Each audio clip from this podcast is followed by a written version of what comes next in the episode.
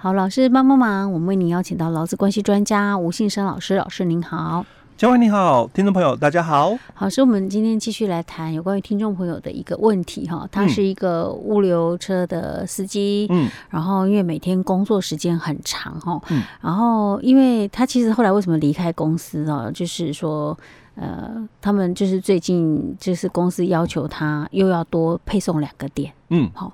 那他因为他原本大概每天工作时间都平均大概十一十二个小时，嗯嗯，那要再多跑两个点，嗯，势必要再增加他的工作时间，因为更长了，可能超过十二，甚至要把搞不好到十三个小时。嗯，他说这样长期下来他受不了，嗯，所以他就跟公司提出了离职。嗯嗯，那像这个这种状况啊，因为我后来听到他离职，我就说啊，你怎么离职了？嗯。就这样有点可惜呢，因为我本来想说，你应该是要主张那个十四条，你主动开除公司，嗯、你怎么自己离职了？然后、嗯嗯嗯，那老师说，其实还是有有有方法的，对不对？欸、对，嗯，只是说哈，他在这里，他有一个很重要的关键，因为他时效的问题、嗯、哦。那我们在前面两集提到，就是说，那这个。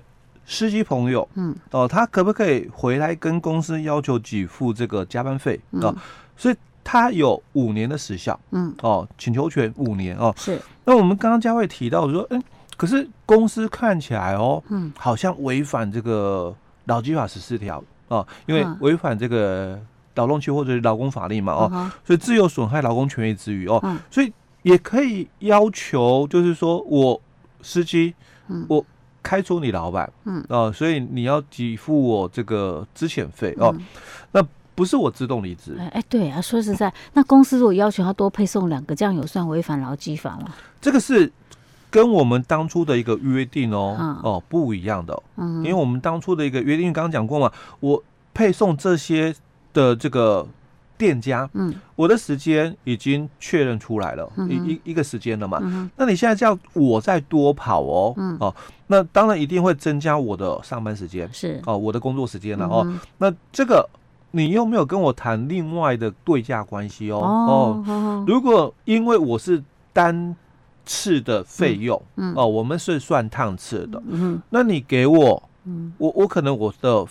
报酬会增加，增加，可是你没有啊？哦、他们不是用算单子的啊？你是就是固定月薪、嗯。那我本来就跑这几家的、嗯，那你现在要叫我多跑，我的时间势必会再增加、嗯、哦。那这个你原本没有算延长工时的加班费给我，已经很不开心对、所以这个是违反劳动契约的部分哦。那在第二个问题，嗯，我们已经这么多年来了，嗯，公司哦哦也没有额外再给我。加班费，嗯，那就算有，嗯，哦，他也都是谈到，哎、欸，我另外再给你，哦，有一笔这个三天的或者二十四小时的加班，嗯，所以公司只讲，嗯，就是你的加班费哦，我有给你，嗯，可是我只给了你就是三天的部分，嗯，啊，或者是二十四小时的部分而已，嗯、那我每天超过八小时的，嗯。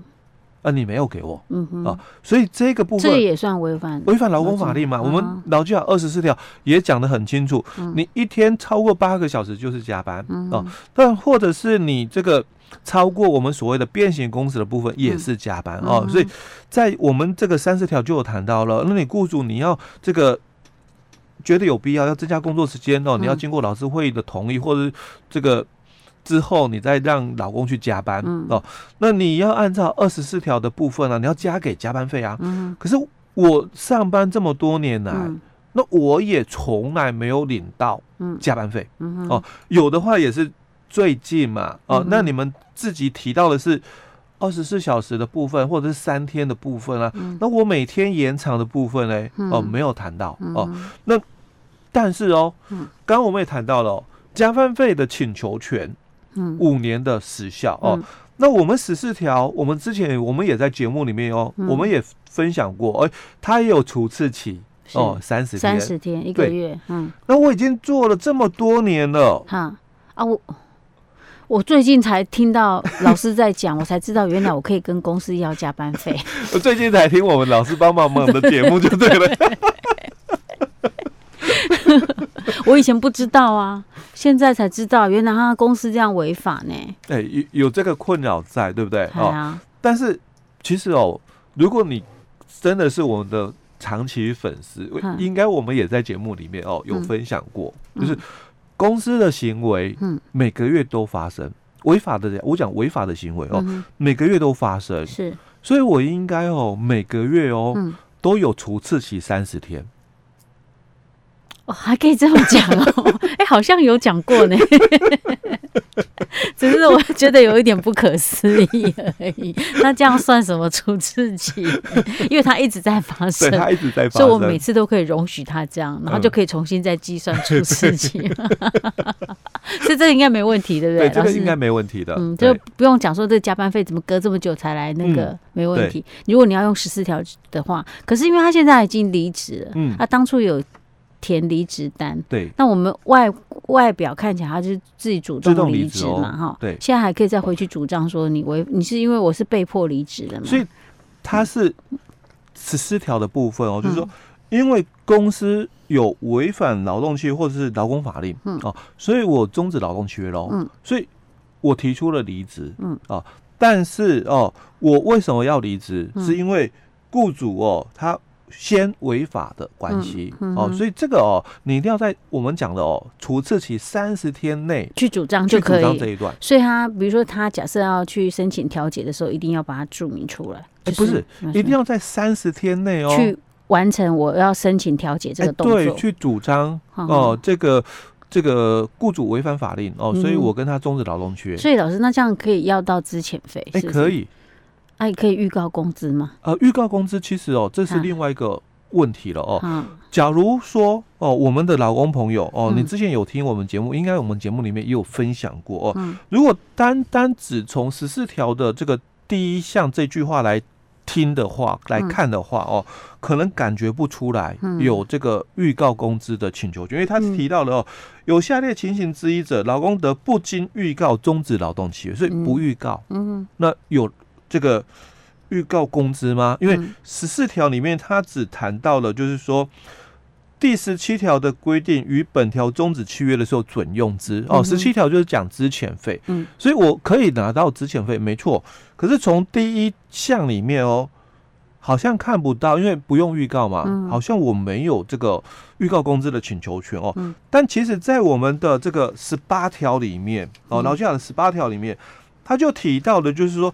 劳工不可以请求这个资遣费哦，跟预告工资的情形哦，他就谈到有下列情形之一者，老公不可以向雇主请求加发预告工资哦，跟资遣费哦。说第一个，因为十二条的关系，十二条就是你犯错被公司开除，嗯，那或者是因为十五条的规定，十五条就是你是自动离职，嗯哦，那或者是你是。定期契约届满，嗯，哦，那你不可以跟雇主要求，嗯，可是我现在哦，我要主张的是十四条，十四条，所以就我没有被约束了，啊哈，所以就没有所谓的自动离职的问题，哎，不是，就就没有被限制，不可以请求预告工资的问题。OK，因为我因为我刚才想说，他他是算是他一开始我们认定他自动离职嘛，他填写了离职单，对他写了离职单，但是因为你现在要主张十四条，当然这个离职单就不能说你是自动离职的。啊、哦，因为有些公司它可能上面会有写、嗯、呃制式的一个格式啊、那或者是他离职理由，嗯，哦，他看他离职理由怎么说，嗯、哦，那来做另外的一个判断、嗯、哦。那这里除了刚刚提到的，就是说资遣费跟预告工资以外哦、嗯，那其实他还有另外一个请求的一个项目。哎、欸，那个非自愿离职单吗？欸、对，哦，嗯、哦，他这个也是算非自愿离职哦，哦，所以他也可以请求哦，雇主哦，嗯，给付这个非自愿的一个离职证明。是哦，OK，, 但是当然有可能呢、啊，哦，雇主没有给付，嗯，哦，那在我们的这个主管机关哦调解哦，嗯，是那个不成立的一个情况之下，但有可能调解成立，有可能不成立哦。那如果不成立的一个情况下，其实。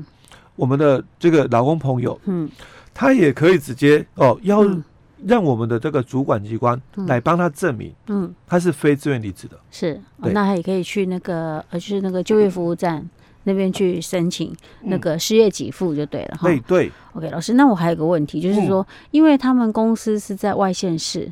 可是他的工作地点都是几乎都是在宜兰。呃，对。那那那他要如果要申请调解，他是可以在就地就在宜兰申请调解吗？可以哦。就我们的劳资争议处理法的规定哦，它是以劳务提供地哦为受理的一个机关。嗯。那包括如果在我们之后的就是调解劳资争议的一个调解哦不成立的话，嗯，那他如果要跟公司啊哦进行所谓的。诉讼行为的话，哦，那他也不用说跑到外县市去打官司哦，因为我们在这个劳动事件法，嗯，哦，就去年嘛，哦，实施了以后，那我们劳动事件法里面受理的这个法院哦，嗯。也是以劳务提供地的地方法院为主，嗯嗯，哎，所以他不用跑到外县市去了。是，那老师，那像这种状况有没有可能说我们直接就走诉讼，直接那个，还是说先调解比较好？呃，也可以直接走诉讼程序。哦。那其实我会比较建议啦，嗯、还是先走主管机关的这个调解、嗯、哦，就劳资争议处理法的一个调解的一个部分哦。那、嗯、因为毕竟我们的这个劳工朋友，嗯，他对于相关权利的部分、嗯、哦比较不熟悉、不了解，哦、是先可以经过调解的时候，可以至少先请教一下专家，对对，对，可能会比较好一点。对，OK，好，老师，我们今天讲到这里哈。好。